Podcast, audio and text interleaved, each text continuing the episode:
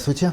Евгений Алексеевич, э, хотел с вами обсудить несколько острых моментов. Первый из них это Ксения Анатольевна Собчак высказалась по поводу Крыма, и даже Кремль это прокомментировал. Вот скажите, пожалуйста, как вы к этому относитесь? Насколько это законно-незаконно считать Крым не российским? Ну и, и в конце концов, вас как, э, вас как экономист, депутат Госдумы, хотел спросить, с точки зрения международного права, все-таки Крым российский? Как вы думаете, как будет говорить депутат, автор законопроекта о пропаганде, о запрете пропаганде сепаратизма в средствах массовой информации?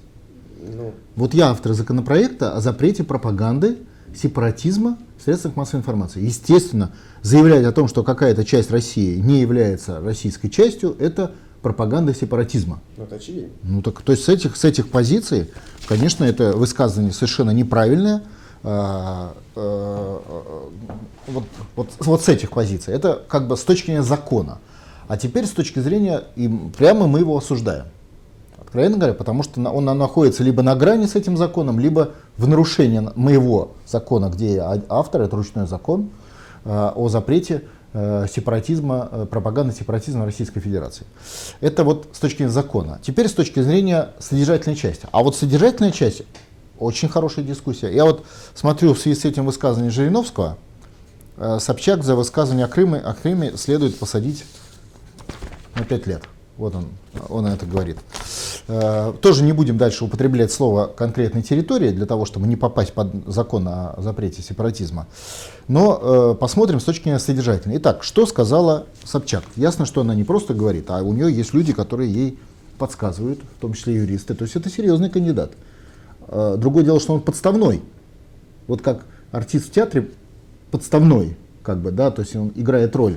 Но за ним, как правило, за артистом театра стоят режиссеры, там, не знаю, инвесторы, начальники, хозяева и так далее. И иногда там в театрах играют и молодые актеры, 35 лет, а не только, значит, пожилые заслуженные, понимаете? Так что к этому относиться надо серьезно.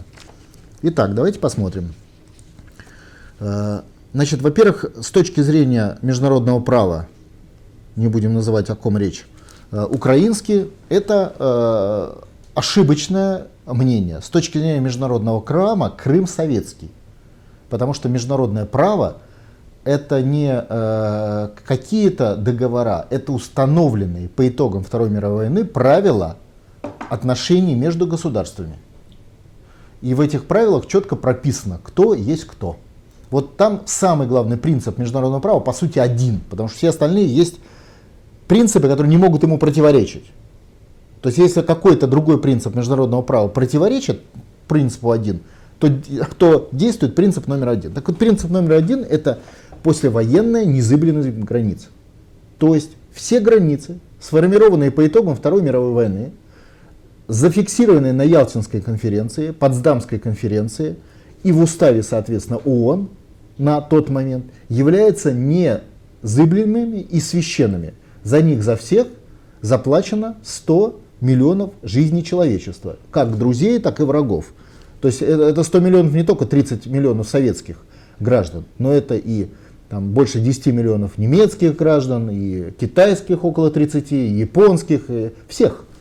И вот в результате этой большой драки, посчитайте, что это такое вот выяснение отношений, референдум, только с кровью, где нации за свои убеждения платили кровью. Угу. Вот хочешь этого, вот хочешь кусок земли, господа из Японии хотели. Положили на стол несколько миллионов убитых японских солдат. Но проиграли, потому что на другой стороне стола были, лежали солдаты Советского Союза, солдаты э, Китая, ну других, солдаты-победителей. И поэтому, несмотря, вот как игрок, он положил на стол и проиграл, все его деньги сгорели. Вот и все э, солдаты Японии сгорели в этом конкурентном пожаре в результате которого было сформировано послевоенное устройство границ. Это касается всего. И э, все остальные принципы, в том, числе самоопределение наций, то, всегда только с разрешения центральной власти. Понимаете, да? То есть центральная власть, а с разрешения центральной власти это не человек по фамилии, например, Горбачев. Это порядок, утвержденный народом и Конституцией. То есть отвечает за, это, за этот порядок весь народ, проживающий в государстве, сформированным по, границами по итогам Второй мировой войны и сформировавший определенный порядок, конституционный статус, определенные там, органы власти и так далее, и так далее. Если где-то эти органы власти могут принять решение по Конституции, они принимают. Например, э, ликвидация Чехословакии. Приняли решение. Чехия отказалась от Словакии, Словакия отказалась от Чехии. В соответствии с законодательными процедурами, которые там прописаны. Может, ошиблись, я не знаю, но возражений пока не было. Э, тоже касается и Советского Союза. Если, а мы все знаем, что решения Горбачева о ликвидации СССР были незаконны, то, естественно, незаконны весь его э, ликвидационные решения. То есть все решения о выходе каких-то территорий состава Советского Союза. Но с точки зрения международного права это не Советский Союз, это э, единая государственность. Потому что название как раз-таки не относится к международному праву. Можете название менять хоть, хоть каждый день. Понимаете, да? Вот человек, грубо говоря, э, владелец чего-то, при этом он может менять каждую неделю фамилию, это его право. От этого его права на владение чего-то не меняются. Вот так и речь идет о определенных нациях. Эти нации по итогам Второй мировой войны получили территорию. Это территория, куда входит Крым. Поэтому Крым формально является советским.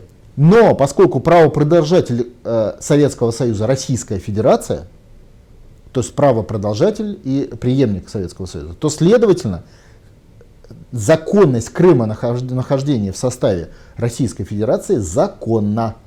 И это есть результат международного права. Но не потому, что был референдум в Крыму, а потому, что был Горбачевым нарушен порядок 91 года.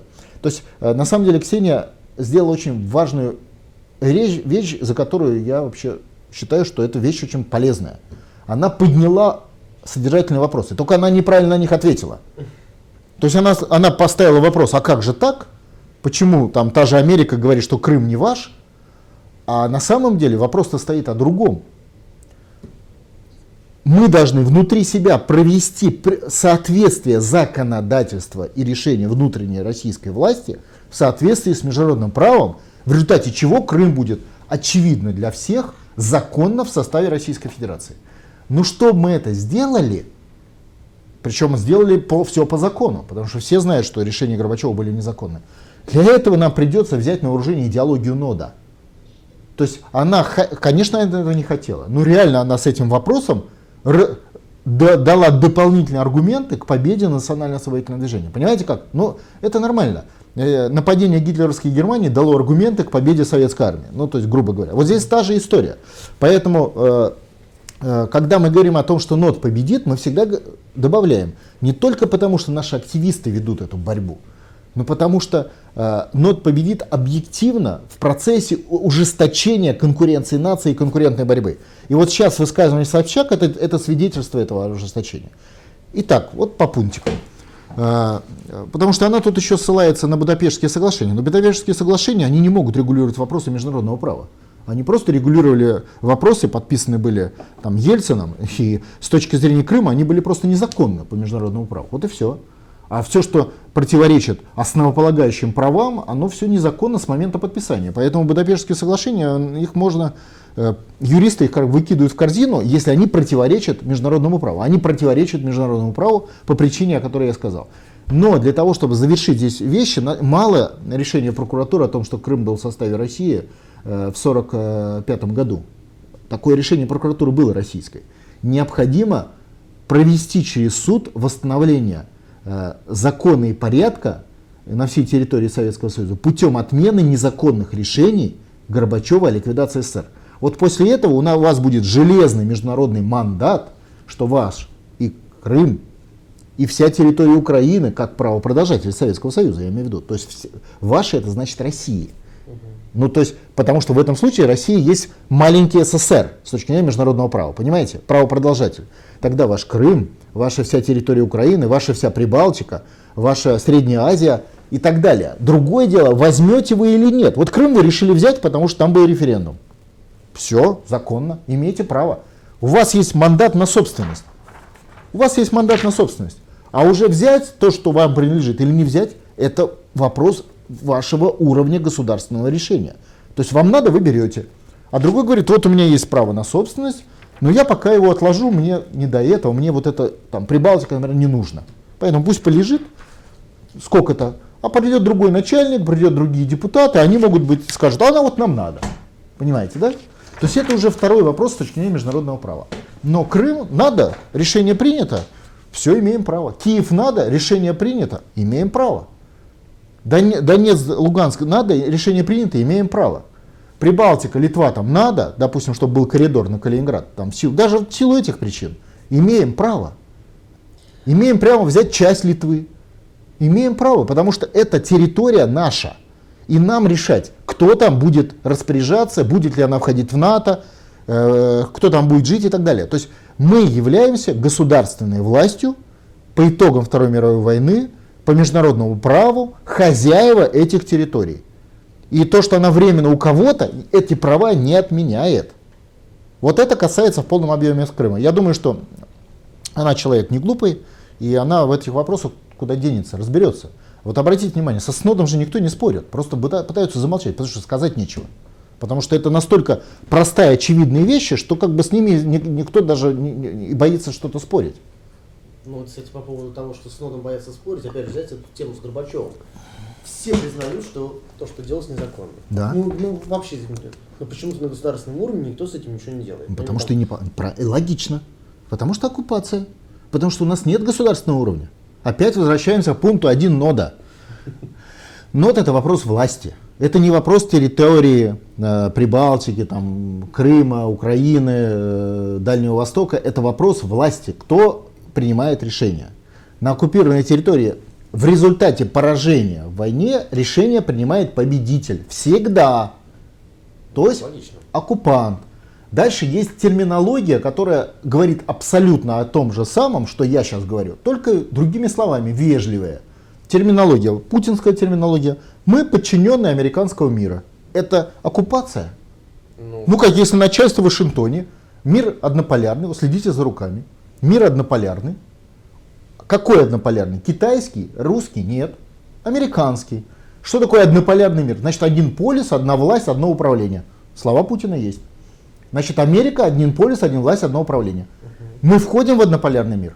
Ну, конечно. Входим. С этим никто не спорит, потому что это факт. Но мы можем говорить э, об этом не только с позиции Путина, но и с позиции конкретики. Там американские советники, решение, э, конституционный статус нашей страны внешне управляемой. Но это на самом деле будет описывать то же самое, только с разных, ну в данном случае снизу, с конкретных механизмов управления. То есть если у вас на улице стоит натовский танк, то значит Э, вы оккупированы э, НАТО, понимаете? Ну так вот, грубо говоря, но натовские танки на территории Советского Союза стоят. То есть это уже технология управления. Но суть, мы входим в американский однополярный, значит мы ему подчиняемся, значит мы в оккупации. Ну пусть кто-нибудь скажет, что по-другому можно это разъяснить. Но это официальные документы, официальная позиция, и Путина в том числе. То есть мы в оккупации.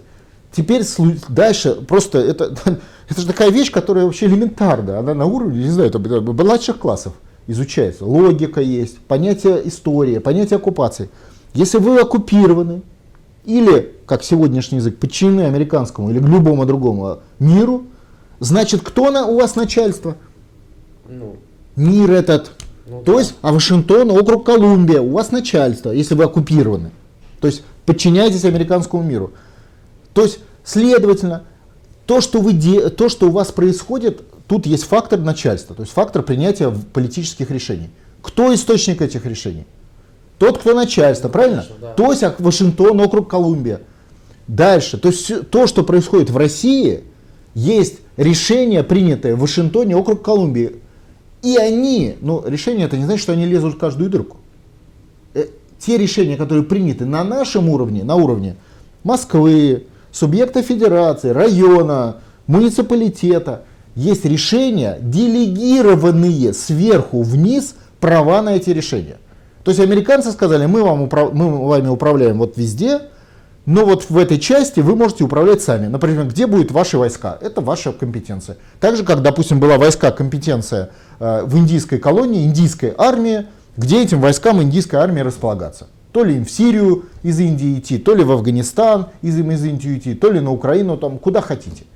То есть это иерархия компетенций. То есть вот начальство, американский однополярный мир, округ, Вашингтон, Колумбия, чиновники Америки, это чиновники. То есть это не, не какие-то олигархи, это конкретные чинуши за зарплату, сидящие в Белом доме, сидящие в Госдепартаменте, выполняющие функции управления оккупированной территорией. Ну, извините, однополярным миром, включая Россию. Вот они делегировали часть вопросов в Россию на уровень российского э, правительства, российского Верховного суда, российской власти и так далее. Вот такие простые вещи. И, и дальше все, что здесь происходит, это решение стратегическое оттуда, а в части, которая делегирована, решение на этом уровне. Для решения надо создавать органы управления, то есть органы принятия решений. В государственной машине решения принимаются специальными людьми, аналитиками, специальными подразделениями. И это не, не так происходит, что что-то там депутату пятка левая зачесалась, он решил, а что бы так? Нет, специальная организация есть, фракционная дисциплина и так далее. Так вот, таких органов в России для обеспечения стратегических вопросов просто нет. Мало того, они запрещены. То есть где вот это э, э, водораздел э, власти, где американцы решили, что они этими вопросами занимаются они, а вот эти вопросы занимаются, чтобы разрешить, чтобы ими занимался там российское правительство. Где этот раздел? В Конституции он прописан. В 13 статье. Если в 15 статье прописана вертикаль власти, то в, в 13 статье прописано, где вы можете что-то делать, а где не можете. Запрет на идеологию для целей госстроительства. Все.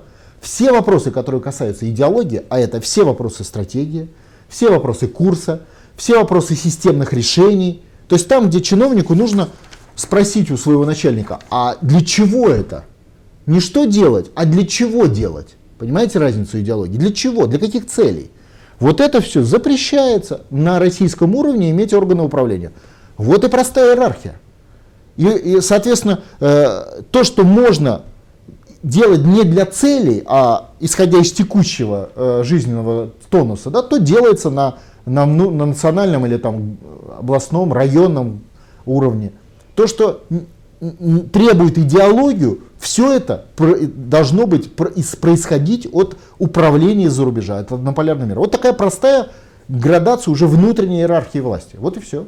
То есть получается так, откликнусь от темы, получается так, что сегодня было голосование в ООН, там опять ситуация по Сирии, по поводу вот этих вот а, комиссии будет она действовать или не, будет она действовать или нет. То есть получается, что там американцы заготовили, там даже они голосовали будут, естественно, Россию во всем обвинили.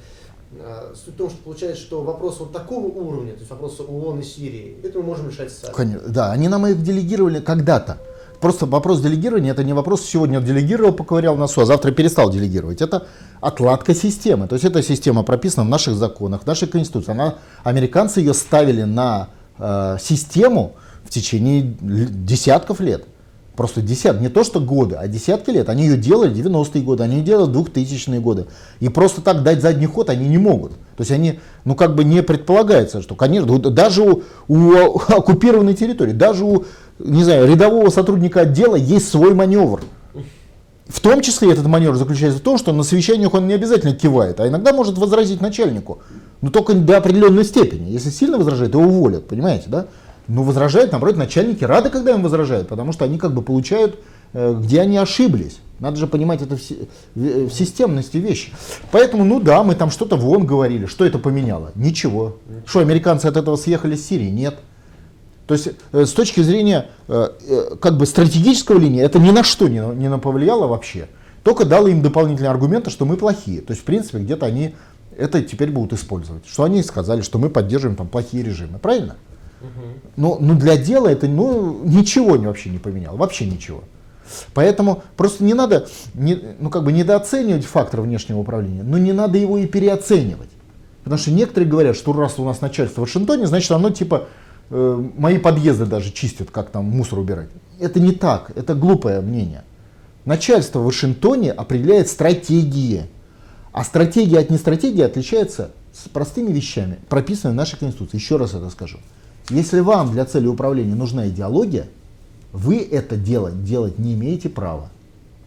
А вот если вам для цели управления идеология не нужна, то есть ваше управление носит текущий конъюнктурный характер – в этом случае не надо спрашивать согласия Соединенных Штатов Америки, чиновников э, Вашингтона, округ Колумбия. Вот простая градация. Кстати, такая же была и на уровне распределения властей между Политбюро ЦК КПСС и Верховным э, ЦК КПСС и э, ЦК КПСС Советского Союза и органами власти Советского Союза, правительством, Верховным Советом, съездом, судом, прокуратурой, армией и так далее, и так далее. Точно так же идеология, все, что касается идеологии Института ЦК КПСС, это десятки тысяч чиновников, а не просто там, знаете, один генсек. А все, что касается текущей жизни, не связанные с идеологией. Это органы власти Советского Союза, прописанные в Конституции. То есть получается так, правильно я понимаю вашу логику, вы как... Э, Историческую логику. Ну хорошо, как я да, правильно понимаю да. историческую логику, вот, да, уточните, пожалуйста, вы как член комитета по э, бюджету и налогам, угу. то есть вот сейчас слушается бюджет. Угу. Скоро будет приниматься э, на бюджет нашей страны там, на следующие там, несколько лет. Получается так, что вот ту часть, которая уходит в Америку, угу. там, в виде, э, в виде став фонда, в виде там... Она, она, как правило, вне бюджета даже. Да, ее вообще никто не трогает. То есть, а, а то, что а, остается... Вот разрешили это... принимать под названием бюджет. Да, пилить как хотите, да, да вот таким образом. По сути, это. да, по сути так. Вот так и распределили. Другое дело, что в результате первого решения нам осталось 10% возможностей. Ну, все обсуждают 10% возможностей. Конечно, потому а что им нам разрешили. Это, это, это очень напоминает. Вы работаете на работе. На работе вам начальник приказывает делать что-то, да? В результате этой работы вы получаете зарплату, да? А зарплату вы делите в семье. И вам начальник не говорит, как делить зарплату, правильно? Он же не говорит вам, я вам заплатил зарплату 100 тысяч, а ты ее неправильно потратил, купил вот машину такую, а тебе надо было, значит, купить мотоцикл. Также начальник вам не говорит, это не его компетенция. Угу. То есть, мало того, это вмешательство в ваши семейные дела, которые как бы считаются недопустимы. То есть он не просто, он, хоть он и начальник, но он не может сюда вмешиваться. Обратите внимание. Так и здесь. И американцы наши начальники, но они не могут вмешиваться в вопросы внутреннего характера, э, там, например, распределения средств, оставшихся в результате э, после выплаты дани. Вот, да, ну как, заплатил налоги, заплатил зарплату, остальное делай, что хочешь. Так и здесь. Заплатил дань, выплатил все, что касается обязательств перед американцами, полученными в результате поражения 91 года, остальное дели как хочешь. Вот сейчас делим бюджет, трехкопеечный, который на самом деле для страны, ну, мы просто элементарные расчеты показываем, в стране, которой третье мировое богатство и такие возможности, бюджет должен быть в несколько десятков раз больше. Ну просто нам оставили такой. Вот как вам на работе директор оставил вот такую зарплату. Он на вас, может, миллиард заработал. А вот зарплата вам 100 тысяч. Все. Он вам такую оставил. И вот вы с семьей, с детьми ее делите. И он в это не вмешивается. Так интересно, при этом никто не принимает вопрос о том, как бы нам увеличить эту долю. Это же запрещено Вообще перестать там что-нибудь выплачивать. Вообще, мне, мне даже когда журналисты звонят, они вот недавно звонили и говорили, вот в Москве принято решение увеличивать пенсии, а в России такого решения принято не было. И вот и намек такой, вот плохая Москва, хорошие регионы, вот давайте мочить Москву. Я не говорю, что хорошая Москва. Просто даже Москва со своей дополнительной, как бы, э, э, с дополнительным сбором за сбор дани с России, помните Иван Калита, который собирал дань со, всего, со всей Руси, отправлял это, это значит, э, дань туда в Орду, но при этом имел большой личный как бы, кусок, да, то есть не все отправлял в Орду, а часть оставлял себе и даже его назвали в истории Ивана Калита. Вот Москва выполняет функцию Ивана Калиты э, в этом, да, то есть она, естественно, на этом жирует, но она жирует на сборе, на кусочках остатков от сбора дани, как бы на, на, на, на определенных моментах, потому что транс, трансформа, структура власти идет Вашингтон, Москва, провинция.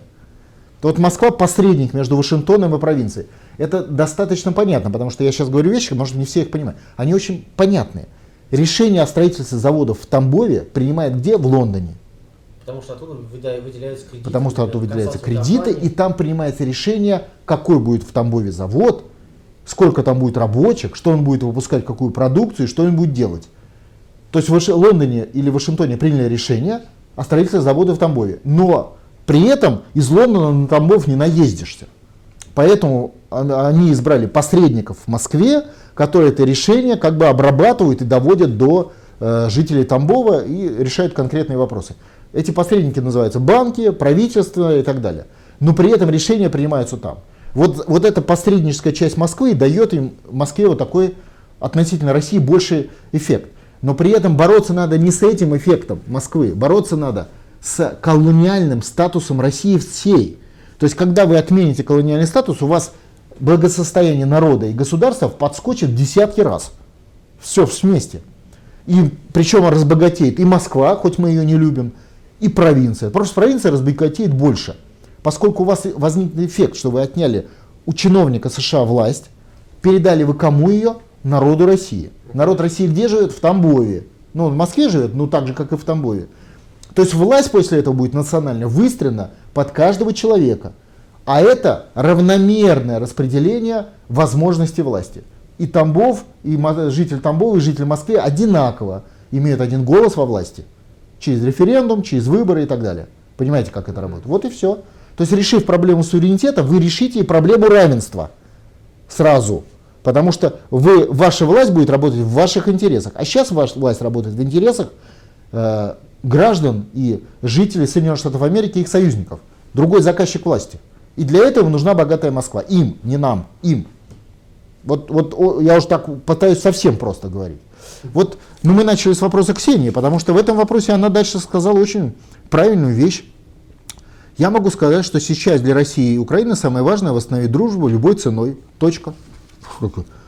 Вот я согласен с этим термином и знаю эту цену. Победа, дружба российского, э, жителей России и жителей Украины будет восстановлена в результате победы в соответствии с международным правом, о котором она тут упоминала, и по, а победа нода, то есть нашей с вами, ну не только нашей, но и вообще всех участников национального строительного процесса.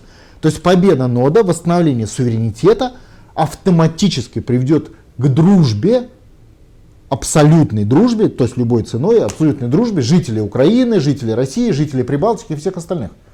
Потому что э, перед лицом оккупанта и врага мы друзья. И вообще исторически мы друзья, потому что мы перед этим лицом стоим уже 500 лет. До, сих пор для тех, кто выезжает за рубеж, жителей там, тех же там Кавказских республик, там, ну, да даже Грузии то же самое, смотрят как на русских. Ну, правильно. русские, ну что-то там какая-то своя там история да. есть. То есть понимаете, да, то, вот, то есть когда мы взяли э, первое политическое высказывание Ксении Собчак, мы его расписали, и мы выяснили из э, трех тезисов и речи, в одной она ошиблась, а вот здесь как раз хотелось бы отдельно поговорить по поводу вот, э, трех тезисов Ксении Собчак, если можно. А, это, это другие уже тезисы. Это она уже начала про, про, проводить как бы программу. Э, ну, да, да, да, да. Отлично. Но это было первое высказывание, да. и в этом высказывании мы соглашаемся, что надо восстановить дружбу путем восстановления закона. Видите как? Чтобы дружить с соседом, надо жить по закону. Если вы живете по закону, вы с соседом будете дружить. Если вы бандит, а сосед там тоже бандит или кто-то, вы дружить с ним не будете, потому что Э, а, закон и международное право, о котором она говорит, основа дружбы. А по международному праву мы с Украиной, э, Украиной и Россией единое государство. Все. Причем так получилось, что э, Россия и есть на этом этапе это самое единое государство, потерявшее свои части временно под названием Украина. Восстановим части, восстановим дружбу. Кстати, по большому счету, наверное, вот, вот с чеченцами, да? Воевали, восстановили, ну, с американцами в Чечне. Воевали, вы, выбили с Чечни американцев, Путин выбил в 2000-х годах. Сейчас лучше, ну, как бы все дружим, все нормально. Также и на Украине. Выбьем оттуда американцев, спустим американский флаг со службы безопасности СБУ Украины, будем с украинцами, ну, российские, но я считаю, это один народ, естественно. Да. Будем, естественно, дружить, как дружили 500 лет и э, вместе строить государство, вместе строить безопасность, вместе строить благополучие, вместе строить суверенитет. Именно поэтому я координатор нода по России, а такие же, такой же нод есть на территории Украины, потому что это единое государство. По итогам Второй мировой войны, временно расчлененное оккупантами, которые незаконно расчленили. Восстановим закон, восстановим и дружбу. Так что видите, как хорошо. Я готов, кстати, э, я уже общался с Ксенией в свое время. Мы знакомы, так получилось, что я с ней знаком с ее детства. Вот, готов э, э, еще раз встречаться и обсуждать содержательную часть этих вопросов. Любые абсолютно, у меня нет запретных тем. Все, у нас очень все прозрачно. Вот как в учебниках истории младших классов, вот все у нас и так. Мы так вот, вот в этом ключе мы и действуем. Так что все будем обсуждать. И, и по Жириновскому хочу сказать. А где у нас господин Жириновский, когда надо восстановить суверенитет? Вот он когда, он, э, значит, э, где? Нету. От него же зависит много. У него во фракции э, сколько там? Несколько десятков депутатов.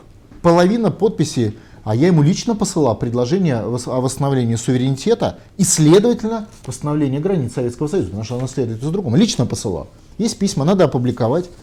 Отказался вместе со своей фракцией. Поэтому я это... А? Нет, спрятал уши. Ну мы покажем. То есть это это просто блеф. То есть слова патриотические. Вообще, я вам честно скажу, э, Роман, если патриот человек или организация, которая называет себя патриотом, не является участником национально-освоительного движения, это обман, фальшивка. Это не патриот. Вот для конкретно для Жириновского это поставить свою подпись по закону о конституционной реформе в Государственной Думе, о чем я его просил. Он не поставил. Блеф. Поэтому история про его патриотизм это блеф. Ну, Все просто. Владимир Львович, он же вышел из школы пропаганды.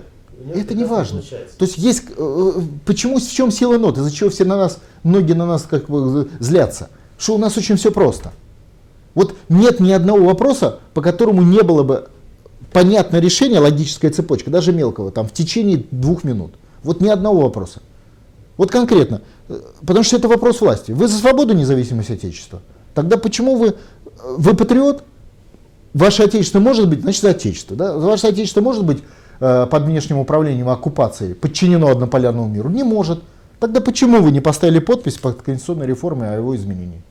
О которой, допустим, тот же Бастрыкин говорил, ну, чтобы не только Федоров говорит. Не поставили. Значит, врете, что вы патриот. Значит, просто же. Ну, как бы ничего сложного нет. Болтать можно, 25 лет уже болтает. Подпись поставь. А может, и Владимир Владимирович на встречу пригласить? С удовольствием всех приглашаю. Конечно. Ну, есть под, под камеру, так-то вы понятно нет, нет, с удовольствием, да. Приглашаю. Давайте на, на, на, направим, мы возобновим наш диалог по поводу э, конституционной реформы. Э, Юрий Ильич, хотел с вами обсудить это. Ну, ну, пока мы приглашаем Ксению Собчак. Ну, ну чтобы было четкость и ясность. Э, завтра телеграмму пошлют. Собчак перечислила Путину свои претензии. Первые претензии – нет открытых выборов, допустить Навального к выборам. Вот. Но, ну, видимо, не в качестве голосующего, а в качестве кандидата. Второе. Далее она отметила, что вторая претензия касается отсутствия независимого суда. И третье, третья претензия – это экономика в изоляции. То, что произошло в международном масштабе, то, как в изоляции сейчас мы находимся. Мы умудрились рассориться со всеми западными державами. Вот три претензии, вот, прокомментируйте их, пожалуйста. Ну, по сути, это э, как бы ее альтернативный взгляд на политику Путина. Так, это Навальный, независимый суд и что там еще? Изоляция. Ну, рассорились. Рассорились. Мы, мы находимся... Она, нет, надо всегда внимательно смотреть за словами. То есть рассорились Эко- с кем? Экономика в изоляции. Рассорились с западными странами. Которых всего 10% человечества. То есть нельзя назвать изоляцией, если вас изолируют 10%. Но в изоляции все-таки экономика. Экономика у нас, вот, мир же однополярный. Экономика все-таки идет запад. Нет, вот, вы правильно говорите. А она так говорит. То есть так, так бы и сказала, мы рассорились с начальством в Вашингтоне. Ну, так бы было бы правильнее сказать, да? Ну, и оно нам, начальство в Вашингтоне, не дает нашу пайку. Так? Ну, у нас так сделано, что мы работаем на начальство, а начальство нам дает пайку. Мы поссорились с начальством, начальство перестало нам давать пайку. Ну, в принципе, потому что мы его не слушаем. Ну да, то есть у вас сотрудник перестал работать, вы перестали ему платить зарплату. Вот, грубо говоря, вот так получилось. Это называется санкция. А так по-простому же в этом э, функция есть. Отсюда два выхода. И вот и Ксения, ну как бы элементарная вещь, она толковая девчонка. Два выхода. А, вы, у вас не должно быть это начальство, вы должны уволиться. Угу. И сами обеспечить свою жизнь. То есть не у начальства просить денег, которые с вами поссорились, э, кредитных денег, для того, чтобы вы могли функционировать, а вы должны послать его подальше, перестать для начальства из Вашингтона производить свою работу, за счет которой это начальство живет, а он же, он же не благотворительное же начальство, правильно? Оно же за наш счет живет. У нас треть мировых богатств, мы его кормим, оно за это нам дает 1%. Вот в системе однополярного мира мы зарабатываем, Россия получает 1% ВВП мира, а производит треть мирового э, производства природных ресурсов. То есть разница. Угу. И э, э эту пропорцию нам назначило это начальство, потому что пропорция всего 25 лет назад была 14% мирового ВВП за треть мировых богатств, а сейчас 1%. То есть это начальство так распорядилось. Поэтому начальство надо послать. Вот два варианта. Первый вариант это приползти к начальству, вот исходя из ее предложения. Угу. Допустим, там избрали нового президента. Новый президент приполз к начальству и сказал, блин, бес попутал. Простите, пожалуйста, уважаемые 10% человечества, вы наши боги, вы наше все, мы ваши рабы, был грех, полностью каемся. Начальство скажут, ну хорошо, мы тебя обратно возьмем на работу, будем тебе платить. Ну давай-ка ты, чтобы в другой раз у тебя не было такого греха, давай-ка ты, батенька, Урал отдай, Дальний Восток раздай, Сибирь отдай, Север, Юг, Ну, оставшиеся, куда ты денешься, батенька, со своей Московией? Вот будет, это, кстати, позиция, озвученная бывшим министром обороны США, как официальная позиция Соединенных Штатов Америки. Ну, то есть, э, вариант один, то есть она предлагает вариант один, исходя в третьем пункте. Значит, э, мы рассорились, ну, со всеми западными державами, только 10%, все, все, это просто слова все, 10% человечества. Значит, э, и это приведет нас к экономической катастрофе. То есть она предлагает с ними договориться, э, скорее, она подробно договориться с ними, то есть попросить у них прощения, и они выполнить их условия. Теперь эти условия будут уже там, куда более жесткие, чем были бы, допустим, там, 2, 15 лет назад. Угу. Это условия озвучены официальной властью Соединенных Штатов Америки, это ликвидация российского государства в этом виде, как оно есть, и учреждение обратно, то есть отбросить нас на позиции где-то там 600 лет назад, Московии. Тогда понятно, куда день. Будете как Польша, будете как Польша послушные, потому что, ну как бы, не будет у вас э, зубов кусаться. Понимаете, ликвидировать ядерное оружие скажут. На самом деле Путину этот ультиматум они уже давали. Это, я о нем говорил. Это было в районе э, Бухарестского или Будапештского э, совещания, встречи в Верхах. Это было 2000 какой-то там второй или третий или четвертый год. И там было три пункта, о которых американцы тогда говорили. Тогда это еще были щадящие условия. Сейчас они говорят расчленение. А тогда они говорили, от, отдать, отдайте ядерное оружие, первый пункт. А, а, тогда это было под контроль ООН, они предлагали. То есть вывести ядерное оружие под контроль. Ну, короче, отдайте ядерное оружие. Тогда был пункт. Второй был пункт, это соглашение о разделе продукции, отдайте недра. То есть отдайте все недра России в американское э, э, управление по соглашению о законе о разделе продукции. То есть не, не, ну, делаем, что хотим, короче. Вот как сейчас на Сахалине. Угу. Они же получили на Сахалине, э, до сих пор владеют недрами по соглашению о разделе продукции. То есть не платят налоги, там, а просто как бы вывели из нашей экстерриториальности этот участок земли, поля нефтяные и пользуются ими. Второй пункт и третий, голубые каски он в Чечне. То есть Э, косовский сценарий, то есть расчленение России. Правда, тогда они требовали расчленения, ну понятно, если голубые каски в ООН, в Чечне, значит рядом это, Башкортостан, Татарстан и так далее. Э, то есть они уже тогда потребовали расчленения, только не в такой жесткой форме, как сейчас э, потребовал вот этот министр Картер Эшли, обороны США. Он-то потребовал просто разделить на 10 частей. Они говорили, давайте вот, значит, идите по сценарию СССР поэтапного расчленения России.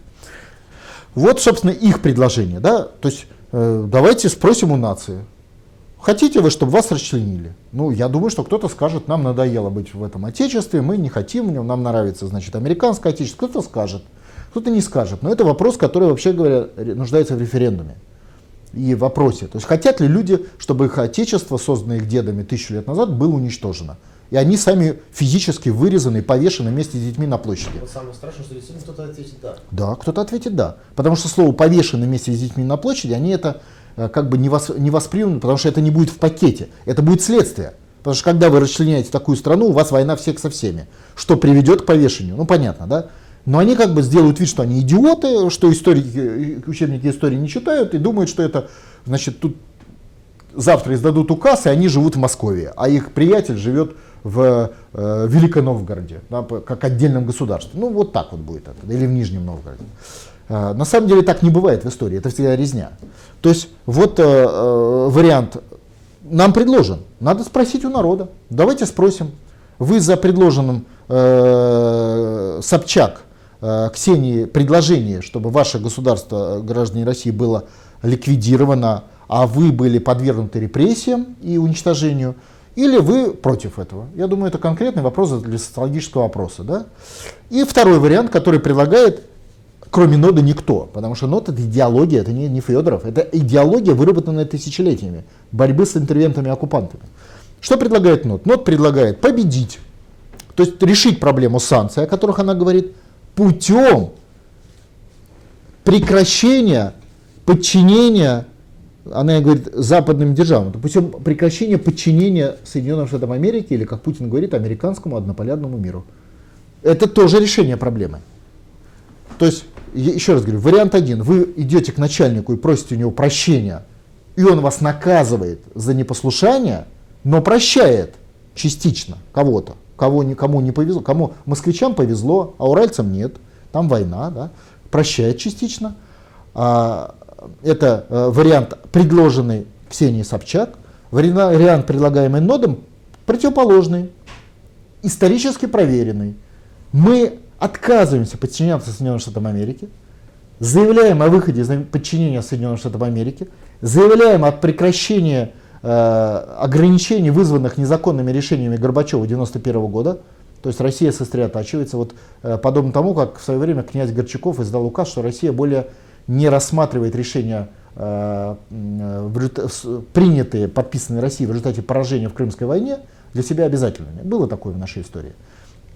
После чего мы запускаем внутренний, предложенный механизм Путину, процесс суверенного рубля, суверенной экономики, суверенных кредитов и прекращаем подчиняться 10% человечества во главе с Соединенными Штатами Америки и обслуживать их.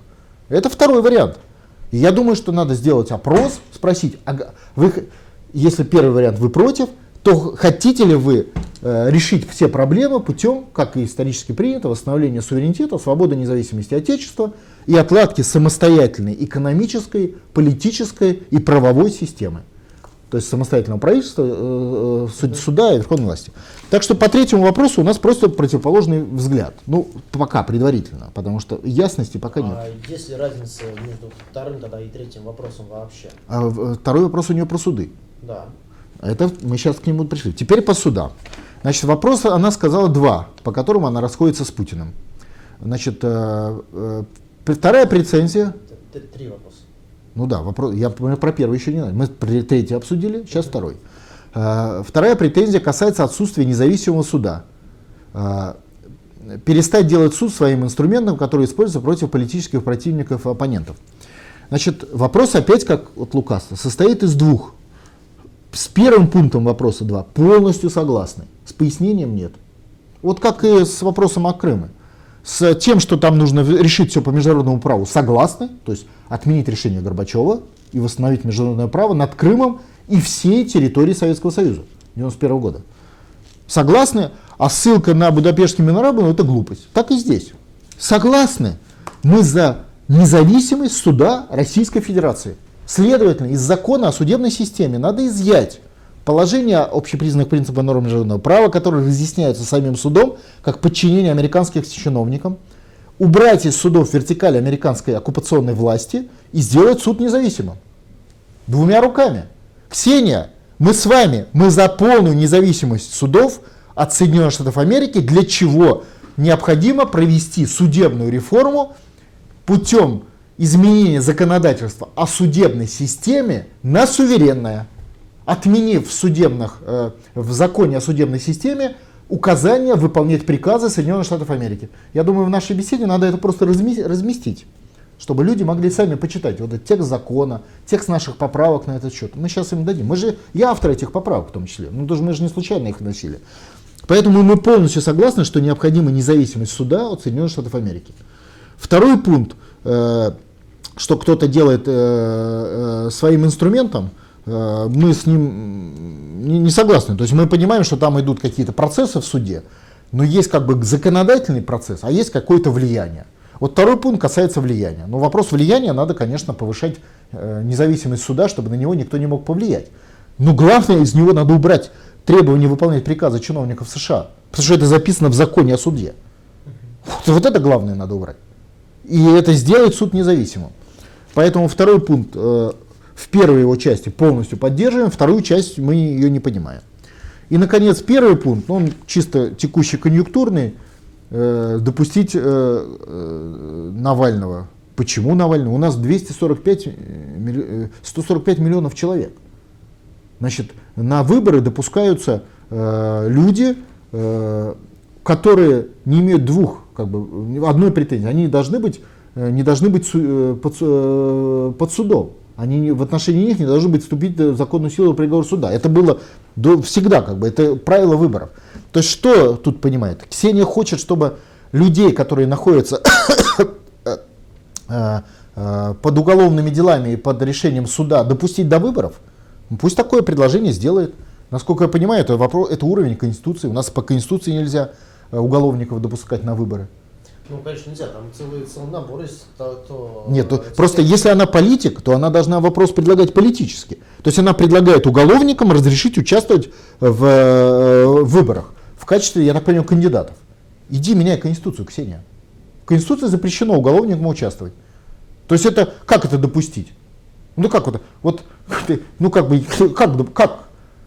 Ну то есть нарушить закон, нарушить Конституцию. Кто пойдет на нарушение Конституции?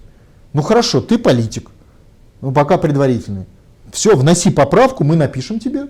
Отменить в Конституции пункт о, о, о том, что запрещено уголовникам участвовать в выборах. Пожалуйста. Ну, то есть надо честно так людям и сказать. Я за то, чтобы на выборах и депутатами, естественно, ну всеми же, не только же. Ну, вопрос, Что, только президент может быть уголовником, а значит депутат, значит, не может. Наверное, депутат, по ее словам, может быть уголовником, да? Ну так и скажи. Это как бы не вопрос нода. Я просто это комментирую в, в частном качестве. Но раз он прозвучал, поэтому я его назвал последним, потому что он не важен, да? Ну хорошо, вот я просто как человек уже, не как нодовец. Ну хорошо, ты хочешь, чтобы уголовники участвовали в выборах. А у меня к тебе вопрос. Все, э, на всех уровнях, то есть на всех уровнях разрешить уголовникам участвовать в выборах. Депутатами, чиновниками, там, мэрами, губернаторами, президентом. Всех или не всех? Членами Совета Федерации. Но если ты вот так любишь уголовников, пиши текст. Мы посмотрим, обсудим. Вот я э, в Государственной Думе э, вхожу в совет, э, законотворческий совет, то есть как бы отвечаю за законотворчество Единой России.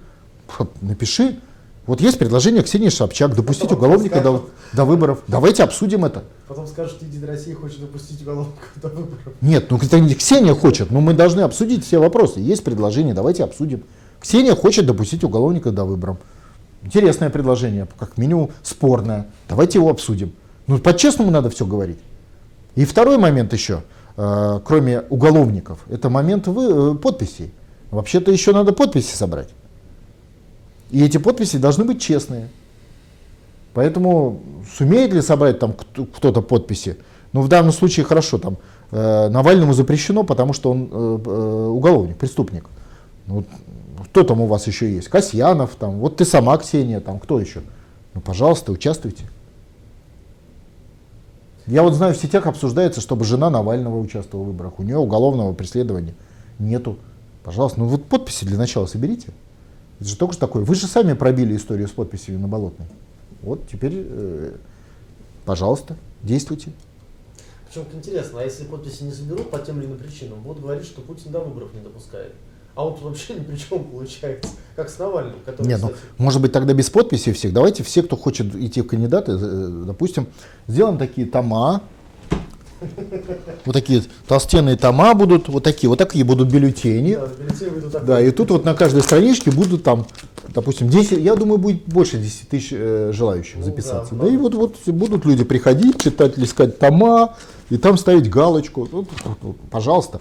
То есть, если вы, э, Ксения, такой политик, который хочет предложить такую форму выборов, предлагайте, обсудим. Ну, при этом конечно, хотелось бы отметить, что, с одной стороны, выборы вот, вот в таком образе э, становятся, то есть превращается в фарс, превращается вот это шоу, как, как в Америке, когда там вот прям ну, откровенно шоу, и выбирают шоуменов. Здесь вот телеведущих выбирают. Но... Ну так и есть, потому что выборы действительно шоу. Потому что власть не в, не в нашей власти.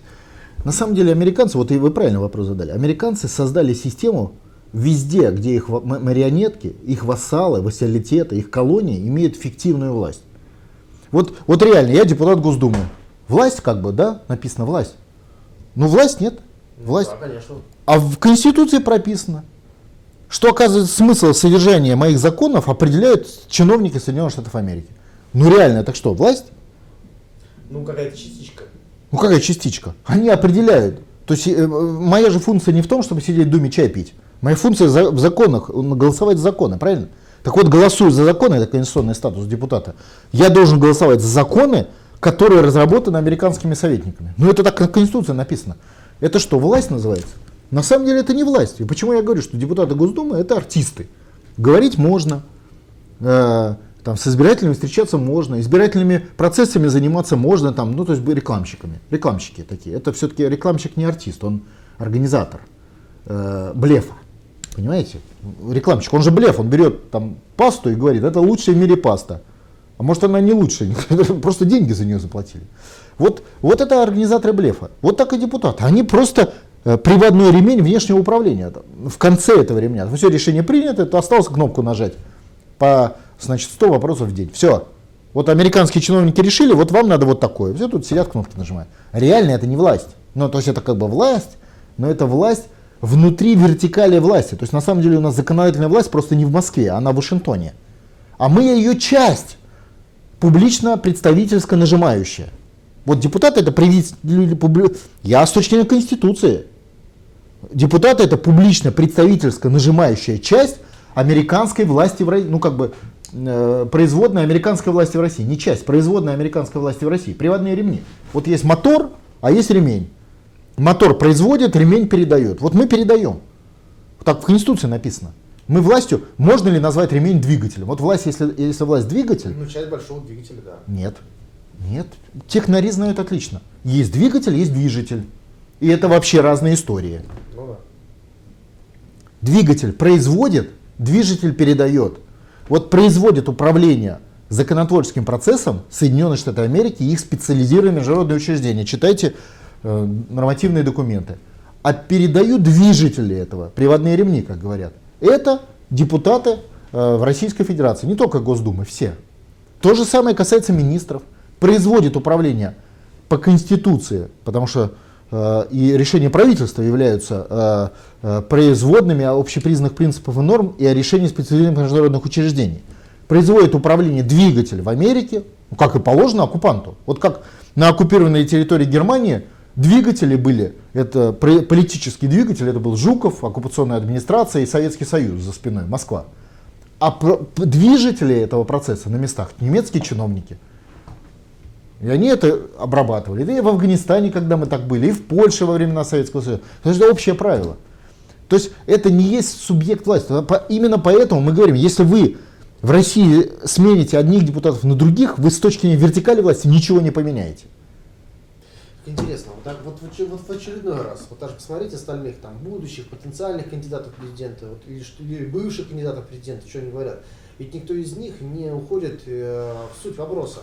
Никто из них не говорит, давайте жить лучше, вспоминая опять же наш разговор, за счет того, что увеличим наш бюджет, за счет того, что там перестанем американские трейджерсы покупать. Это просто запрещено говорить.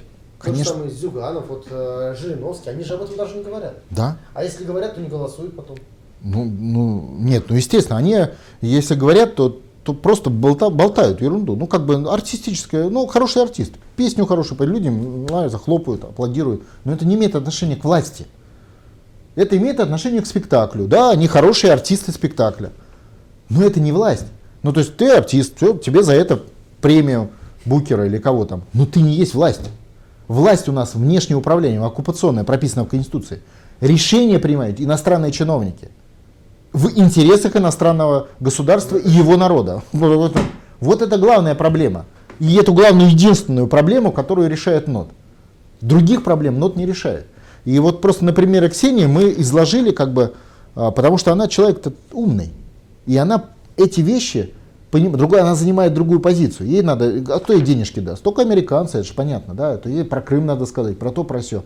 Она другую позицию занимает. Ну, как и любой человек, он хочет нормально жить. И он устраивается на работу, которая есть, а не которую он себе придумал. Да? Иногда говорят, вот там, э, там Федоров или кто-то, идите не в Единую Россию, а идите куда-то. Куда идти? Надо идти там, где что-то делается, а не там, где просто дурака валять. Понимаете? Если решения здесь принимаются или могут приниматься в результате победы Путина, значит надо идти там, где они принимаются. В Госдуме победит Путин, Госдума будет принимать решение, будет, значит заранее там надо быть. Вот так простая формула. Сейчас этого тут не принимается. Да, потому что оккупационный режим. Но если мы решим проблему Конституции, референдум по Конституции, суверенитета будет приниматься. Значит, мы будем первыми, если это удастся сделать, там, грубо говоря, в следующем году, первыми депутатами, которые будут писать законы. Не исполнять функцию голосования за написанные из-за рубежа законы, а писать эти законы. Но тут сразу возникает вопрос к другому составу. Если вам нужны артисты, вы нанимаете выпускников Гнесинки, выпускников э, театральных училищ, правильно? Надо еще уметь писать. Да, а если вам нужны э, специалисты управления, вы ведете в институты которые производят финансистов, которые производят э, инженеров и так далее. Друг, другая кадровая политика. Да. Вот в Госдуме кадровая политика. Артисты, ну, укрупненно, да, это артисты и э, специалисты по рекламе. И по организации больших рекламных мероприятий, вот таких вот промоушенов, да. А тут потребуются специалисты, которые могут взять ручку и написать текст. Таких тут, ну, есть, конечно, но они, ну, просто, ну, несколько человек. Вот реально, несколько человек. Потому что такой задачи нету. Человек с такой квалификацией здесь является отверженным. Он как бы, э, ну, грубо говоря, вы работаете водителем, не имея прав. У вас, вы великолепный там биохимик, но от вас биохимия в, в автопарке не требуется. От вас требуются права на вождение, а у вас их нет. Вы, вы там будете изгоем. Вы, вас будут уважать за ваши мудрые мысли в биохимии, но не понимаете, о чем вы говорите. Вот так и здесь. То есть это с- суть э, изменится, органа, структура и так далее. Но это будет потом уже после победы нода. А сейчас это просто приводной ремень. И, кстати, еще од- одна положительная вещь, это участие Ксении Собчак э, в выборах президента. Она показывает, что такое власть. Вот за всем этим, за всей этой витриной, реально, мы же понимаем, что она идет на выборы именно потому, что на выборы соревнования идут между артистами. Да. И Путин есть исключение из власти. То есть он берет на себя, вот вообще вся его история с ручным управлением, она есть исключение. То есть у вас человек, который нанят артистом в театре, в свободное от работы время управляет, пытается управлять этим театром. Это нонсенс по своей логике. То есть режиссер, э, то есть он идет к режиссеру и говорит, ты неправильно значит, э, делаешь. Потом он идет к этому, э, к постановщику, ты там, значит, неправильно. Потом к автору пьесы, ты там подправь свою пьесу. Так говорит артист по, по должности, да, это само по себе, ну так, наверное, бывает в жизни, но это само по себе неправильная постановка как бы системы отношений. Если это у вас руководитель, так и сделайте его руководителем. Пускай это будет режиссер, пускай это будет главный в театре, но он уже не артист. То есть Путин не артист. Путин управленец. Другое дело, что из-за отсутствия у него э, возможностей конституционных, у него он это управление осуществляет в механизме ручного режима. То есть без, без поддержки закона. Отсюда его указы, которые не выполняются. Понимаете? Потому что нет поддержки закона. Поэтому, мы, поэтому тезис 2 для достижения тезиса 1 э, нода, э, тезис 1 главный, это суверенитет. Временно необходимо передать полномочия главе государства для реализации реформ по победе национально-освоительного движения. То есть, грубо говоря, создать Государственный комитет обороны, чтобы победить в войне. Вот в той самой, которую Ксения называет, значит, э, Изоляции. да, изоляция, поругались с 10% человечества и все такое прочее. Вот, вот победить надо. А для этого нужен Госкомитет обороны, ГКО. А это конституционная реформа. Напоминаю, что что такое ГКО? Это Сталин объединил все власти в одну. Конституция Советского Союза этого не предусматривала. Ну да. Это ручное управление, с одной стороны, с другой стороны, это, по сути, это конституционная реформа, которая противоречила всей системе Конституции Советского Союза. С которой никто не спорил, между прочим, и который позволил выиграть войну. Да. Э, То есть он объединил власти, которые не должны были по Конституции объединяться в ГКО, и объединил федеративное устройство в этой республике, которые вообще не должны были быть. То есть произошло единение нации, тотальное всеобщее единение нации, там кроме отщепенцев каких-то, да, которые при, как бы приветствовали или приняли автоматически, с радостью, будем так говорить, приняли конституционную реформу, полностью противоречащую конституционному статусу Советского Союза 1941 года. Полностью. Вот, вот этот и есть эффект победы нода. Вот именно тогда мы победим. Да? То есть, когда произойдет осознание невозможности жить в сегодняшних условиях, в сегодняшней оккупационной конституции. Тотальное осознание.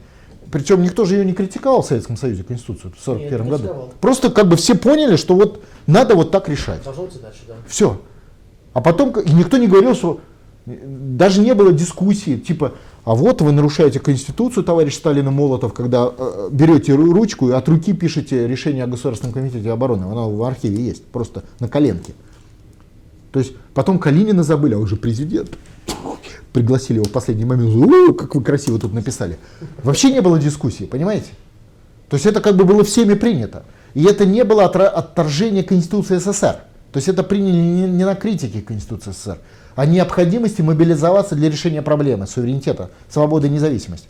Вот так и сейчас мы понимаем, что победа нода будет так же. Не, это будет, не будет критика. Вот если кто думает, что я критикую, я не критикую, я показываю недостатки. И вот эти недостатки мы для того и показываем, чтобы произошло единение нации в критический момент. Мы как бы в этом и есть идеология ноды. Мы готовим людей, наши пикетчики их готовят. Единение нации для решения проблемы свободы и независимости в связи с очевидной необходимостью единственным способом. Поэтому, обратите, это все понимают, поэтому борется с нодом. Как? Умалчивая, дискредитируя, то есть создавая специальную накачку информации ложного характера, типа там кого-то мы там облили зеленкой, якобы, да, типа мы такие плохие, то есть создается как бы система э, э, закрытых ушей по отношению к информации нода. Не обсуждение информации нода и ее опротестование в результате дискуссии, типа вы там неправильно говорите, а именно закрытие ушей. Вот, все, мы уши закрыли, мы не будем вас слушать, мы не можем Потому что мы вас боимся на самом деле. Поэтому не будем. Потому что вы говорите такие элементарные правдивые слова, что ваши слова просто, если мы уши не закроем, автоматически мы станем вашими сторонниками. А мы не хотим быть вашими сторонниками. У нас есть начальство в Вашингтоне. Ну да, так и есть. В этом же, понимаете, вот, вот, вот, вот отсюда вот эти механизмы борьбы с нодом, они как бы не обсудительные, они запрет на слушать. Вот не, не, не будем, нельзя нам, нам про это нельзя говорить. Все, нельзя, все, вот такой запрет. Спасибо большое, Евгений Спасибо. Мы победим, потому что мы правы.